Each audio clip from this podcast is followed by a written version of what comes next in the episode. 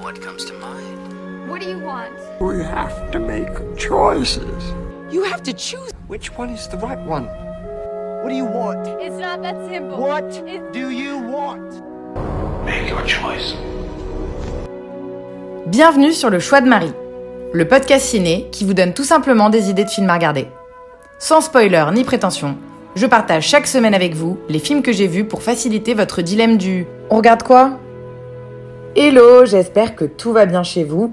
Ici, nous avons eu mauvais temps, donc j'ai regardé pas mal de films cette semaine, comme si j'avais réellement besoin de ça. Mais plus sérieusement, ça y est, j'ai vu tous les films multinominés en lice aux Oscars, il ne m'en manque que quelques-uns dans de plus petites catégories. Et voici donc le planning de cet épisode. On commence avec un biopic musical, The United States vs Billie Holiday. Ensuite, les courts-métrages live-action nommés aux Oscars.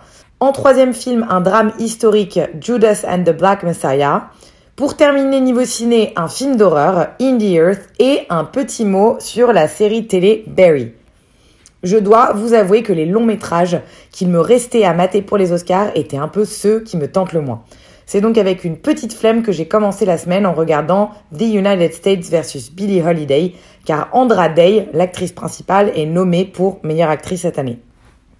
Réalisé par Lee Daniel, à qui on devait déjà deux films que j'ai beaucoup aimés, Precious et Le Majordome, il signe ici un biopic dramatique centré sur la persécution de la chanteuse de soul par le gouvernement américain.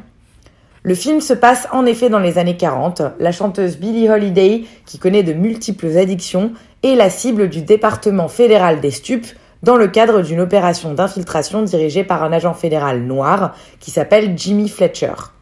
Les, dr- les drogues, pardon, sont surtout le prétexte pour choper et faire taire la chanteuse qui fait scandale avec un titre qui s'appelle Strange Fruit. Et le Strange Fruit évoqué dans le morceau est en effet le corps d'un noir pendu à un arbre. Je suis personnellement assez fan de soul, j'aime beaucoup les titres de Billie Holiday et j'ai appris beaucoup de choses dans ce film, de son addiction à la drogue à l'acharnement par le gouvernement américain. Je savais pas du tout qu'elle avait eu une vie aussi dure et très honnêtement, je ne faisais pas trop attention aux paroles de ses chansons. Et effectivement, Strange Fruit fait sincèrement froid dans le dos quand on écoute bien le texte.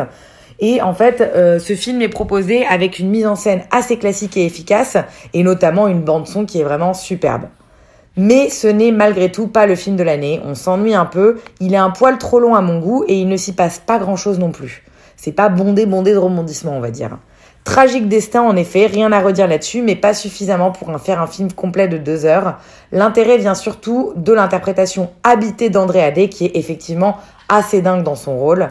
Elle a déjà eu le Golden Globe en poche pour ce rôle et il faut attendre encore une semaine pour savoir si elle remportera l'Oscar en plus.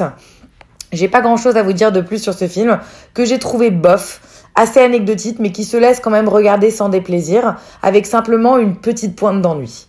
C'était donc The United States vs Billie Holiday pardon qui sortira le 30 juin 2021 en salle en France si tout va bien pour ceux qui seraient tentés. On passe ensuite au court métrage de fiction nominé aux Oscars. J'ai été les voir au ciné avec des amis, une très très bonne soirée et un gros niveau. J'étais vraiment impressionnée par la qualité de tous les films. Le premier, c'est The Present, un film palestinien qui raconte l'histoire d'une sortie course entre un père et sa fille vivant en Cisjordanie occupée par l'armée israélienne. Le contexte fait que l'achat d'un simple cadeau d'anniversaire va être plus compliqué que ça en a l'air, notamment en raison des contrôles au checkpoint. Clairement un de mes préférés de la sélection qui a par ailleurs déjà remporté le BAFTA du meilleur court métrage. Il est dispo sur Netflix mais uniquement aux US et au UK pour le moment. Je n'arrive pas à vous le trouver en France. Mais euh, restez un peu alerte parce que c'est vraiment un bon film. Le second, c'est réellement mon préféré de l'année. Il s'appelle Feeling Through. Il est américain et il raconte l'histoire d'un ado SDF qui va un soir rencontrer Artie, un aveugle et sourd, dans la rue.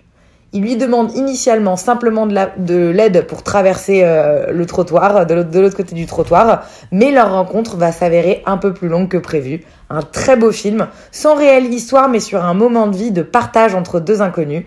Je vous invite à le regarder, il est dispo sur YouTube, il suffit simplement de taper Feeling Through, et c'est le compte YouTube Omeletto qui l'a partagé. Ça donne foi en l'humanité, j'aime beaucoup ce genre de film, plein de bons sentiments, donc give it a try, ça vaut clairement le coup. Le troisième vient également des États-Unis et s'appelle Two Distant Strangers. Un matin, après un date réussi, Carter tente de rentrer chez lui pour retrouver son chien. Sur le chemin, il est brutalement attaqué par un policier et meurt d'étouffement. Il se réveille à nouveau dans le lit de sa conquête, coincé dans une boucle temporelle. C'est donc un Groundhog Day teinté de racisme qui nous est proposé ici, étant donné que chacune des morts correspond à une rencontre réelle entre un Afro-Américain et la police. Très engagé du coup, mais je dois vous avouer que c'est celui que j'ai trouvé le plus faible, le, plus faible pardon, parmi la sélection.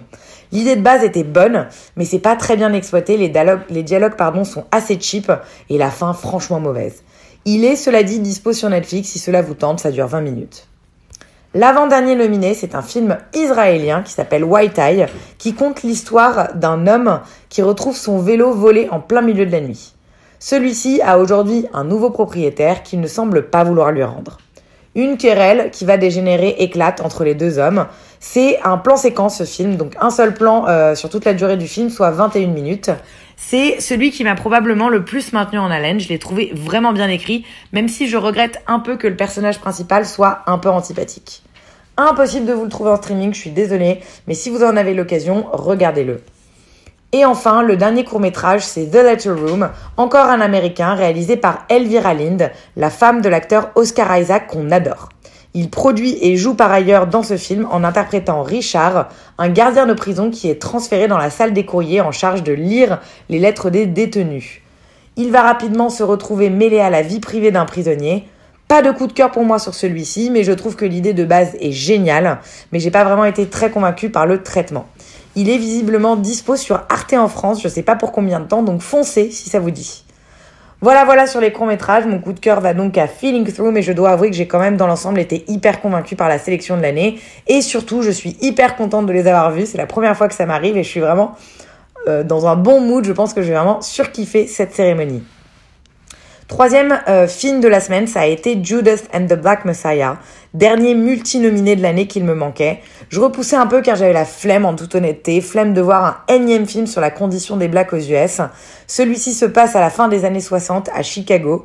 William O'Neill, un petit malfaiteur, accepte de collaborer avec le FBI comme informateur. Il est chargé d'infiltrer le Black Panther Party et doit se rapprocher tout particulièrement de Fred Hampton, le leader du parti dans l'Illinois.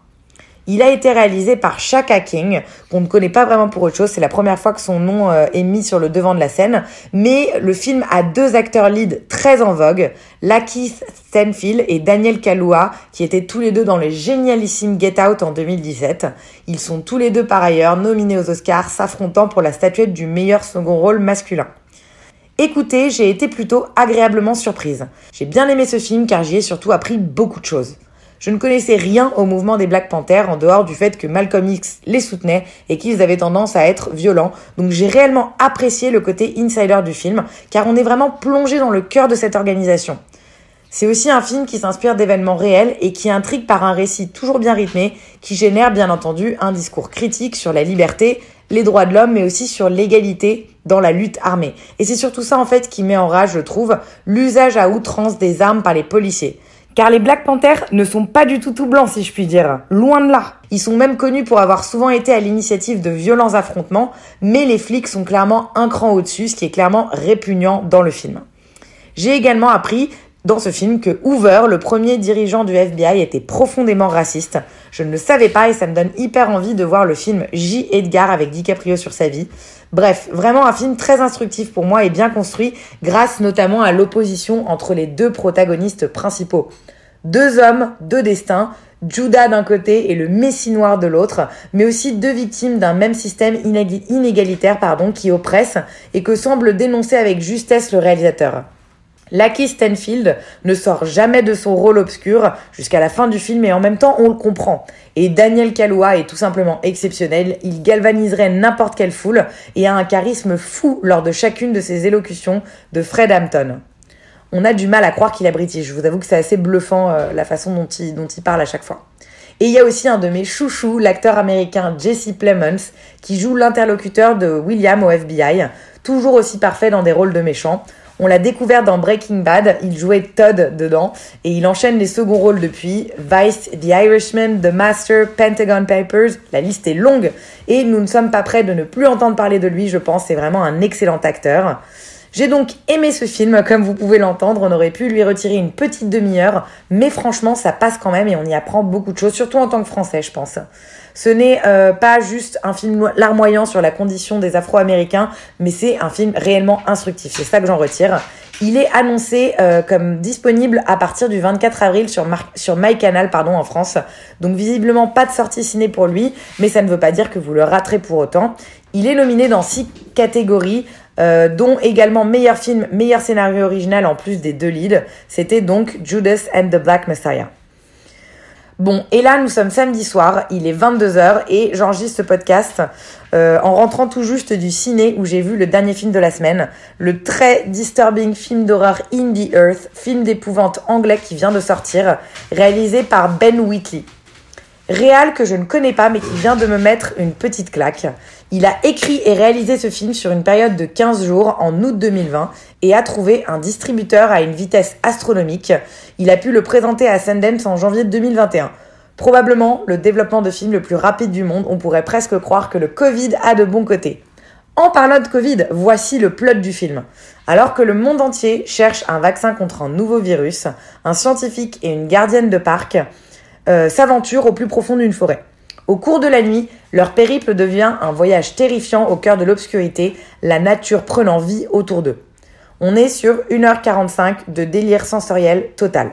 C'est honnêtement assez difficile de rentrer d'une projection comme ça et de s'atteler direct à l'écriture et à l'enregistrement de sa critique. Ça fait partie des œuvres qui ont besoin de décanter, je crois. Euh, je suis encore un peu perdue dans cette forêt en fait, je crois. Mes sens éveillés comme des couteaux aiguisés en train d'essayer de, tirer un enseignement de ce film. La thématique de la nature est bien évidemment centrale et euh, plus exactement euh, le, thème de la domination de la nature sur nous les hommes. Cette fameuse phrase qu'on a entendue mille fois depuis mars 2001, la nature reprend ses droits, bah là en fait c'est vraiment le cas et la forêt est réellement un personnage à part entière dans le film. Mise en scène qui fait penser un peu euh, à un délire sous acide avec de la musique forte et stridente, composée par le très grand Clint Mansell, soit dit en passant. Euh, la présence de stroboscope, de flash, d'images gore, c'est vraiment très déroutant. Je me suis sentie vraiment mal à l'aise pendant tout le film. Euh, mais j'ai clairement aimé. C'est un film que j'ai aimé, vous le savez probablement euh, bien maintenant, mais j'adore les films d'horreur et je suis totalement rentrée dedans dans ce film. Euh, je suis assez bluffée par cette nouvelle vague de films d'horreur en fait, qu'on peut observer depuis 5-6 ans et qui réinvente totalement le genre. On a quitté l'ère du torture porn où c'était clairement full gore, bain de sang après bain de sang. Don't get me wrong, j'adore Saw, Hostel, Martyr, La colline à des mais il faut avouer qu'au bout d'un moment, on tournait un poil en rond et le cinéma d'horreur s'essoufflait. On a ensuite eu une vague période revival de films de maisons hantées où très très peu de bons films en sont sortis. Et là, depuis 6 ans, c'est la renaissance de l'horreur. Et j'ai le sentiment que chaque année, on a plusieurs ovnis qui sortent au ciné. It Follows, Hereditary, Get Out, Midsommar, The Witch, tous plus délectables les uns que les autres et qui viennent profondément changer les codes du genre. La plupart viennent d'une même boîte de prod, A24, qui est clairement un peu mon Eldorado, mon but de vie si je devais demain choisir une entreprise où bosser. Mais ce film-là est anglais et nous prouve que cette nouvelle tendance n'est pas que aux US. Parce que oui, Indie Earth est clairement dans la lignée de ces nouveaux films d'horreur qui chamboulent ce qu'on a pu voir dans le passé et qui viennent bien nous mettre mal à l'aise. Voilà, ma réaction à chaud, je crois que ça s'entend, il faut aller voir ce film si vous aimez les films d'horreur. Vous allez être mal devant et c'est un peu ça qu'on recherche. Et si à l'inverse vous n'êtes pas fan, eh bien passez votre chemin dessus. J'ai pas de date de sortie annoncée en France pour le moment, il est prévu pour le 18 juin au UK en revanche mais notez-le sur votre tout doux quand même car on va entendre parler de lui. Et on termine la semaine avec un mot sur la série HBO Barry. Euh, j'ai bien dit un mot et pas un petit mot parce que cette série est absolument phénoménale. Je viens de regarder les deux premières saisons, la troisième étant actuellement en cours de tournage, et je ne peux pas arrêter d'y penser. Elle raconte l'histoire de Barry Berkman, un ancien marine qui travaille comme tueur à gages dans le, dans le Midwest. Pardon. Euh, solitaire et insatisfait de sa vie, il voyage à Los Angeles initialement pour tuer quelqu'un et il finit par trouver une communauté d'accueil au sein d'une troupe de théâtre. Il se découvre une nouvelle vocation, il souhaite devenir acteur et a hâte de mettre ses antécédents criminels derrière lui pour devenir artiste à temps plein. Vous vous en doutez, ça ne va pas être si facile que ça et Barry va avoir du mal à empêcher son passé sanglant de s'infiltrer dans la nouvelle vie qu'il essaye de construire. Elle est diffusée depuis le 2018, mais je n'ai que très peu entendu parler. Je la connaissais euh, en fait que par des gens aux États-Unis. Je connais très peu de gens en France qui l'aient vue. Et ça, c'est vraiment très grave. J'évoque finalement euh, assez peu les séries télé dans ce podcast. Je crois qu'en fait, il y en a trop et j'ai du mal à être sincèrement enthousiaste aujourd'hui parce que je vois la plupart du temps. Donc quand je trouve un truc qui m'excite vraiment, je le crie sur tous les toits. Et là, il est réellement temps de regarder Barry, deux saisons contenant chacune 8 épisodes de 30 minutes, ça se bouffe en 8 heures, alors pas d'excuses. C'est divinement bien écrit, j'ai rarement vu ça à la télé. Chaque épisode a une sorte de thème central, de problématique qui est creusée, et c'est très intelligent d'un point de vue psychologique. Avec ce personnage atypique, la série souligne les absurdités de deux milieux qui n'avaient jamais été assemblés auparavant, l'industrie audiovisuelle et la mafia de Los Angeles. Il avait pris l'habitude de ne rien ressentir, ce Barry, de rester discret, mais en s'inscrivant à des cours de théâtre, il va devoir apprendre au contraire à extérioriser ses émotions, à se connaître et à se faire connaître. Le rapport entre les deux mondes, leurs contradictions et leurs similitudes, donne à la série un ton absolument innovant. On est effectivement sur une dramédie, un mix entre le drame et la comédie, mais avec plein de scènes de thriller où on est vraiment réellement sous tension. Le tout met ainsi en avant le ridicule de ces deux industries en prenant soin de déjouer tous les clichés potentiels. C'est vraiment parfait en termes de, divertissement, pardon. Une sorte de Dexter, mais en plus intéressant grâce à un ton vraiment unique. Des séquences hilarantes, mais vraiment.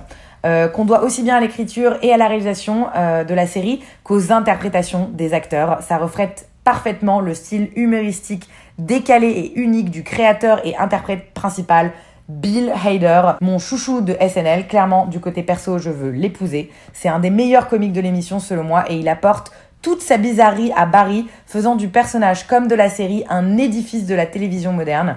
Vous l'avez peut-être vu dans des petits rôles dans tous les films de Judah Pato, mais aussi dans les remakes de, de ça qui ont été faits récemment. Il jouait Richie Tosier, le comique de la bande dans la version euh, adulte.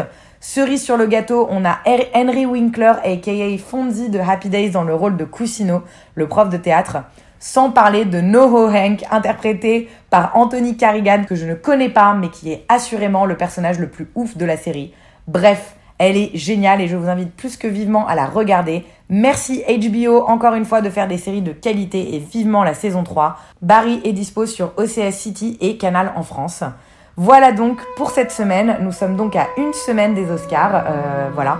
Et il me reste que très peu de films à regarder. Je suis hyper excitée et j'essaierai de faire le podcast de la semaine prochaine en ayant tout bouclé pour que vous puissiez peut-être suivre la cérémonie ou en tout cas les résultats euh, avec bah, voilà, un petit avis sur ces films. Je vous remercie comme d'habitude pour votre écoute et vous dis à très vite. Bonne soirée à tous.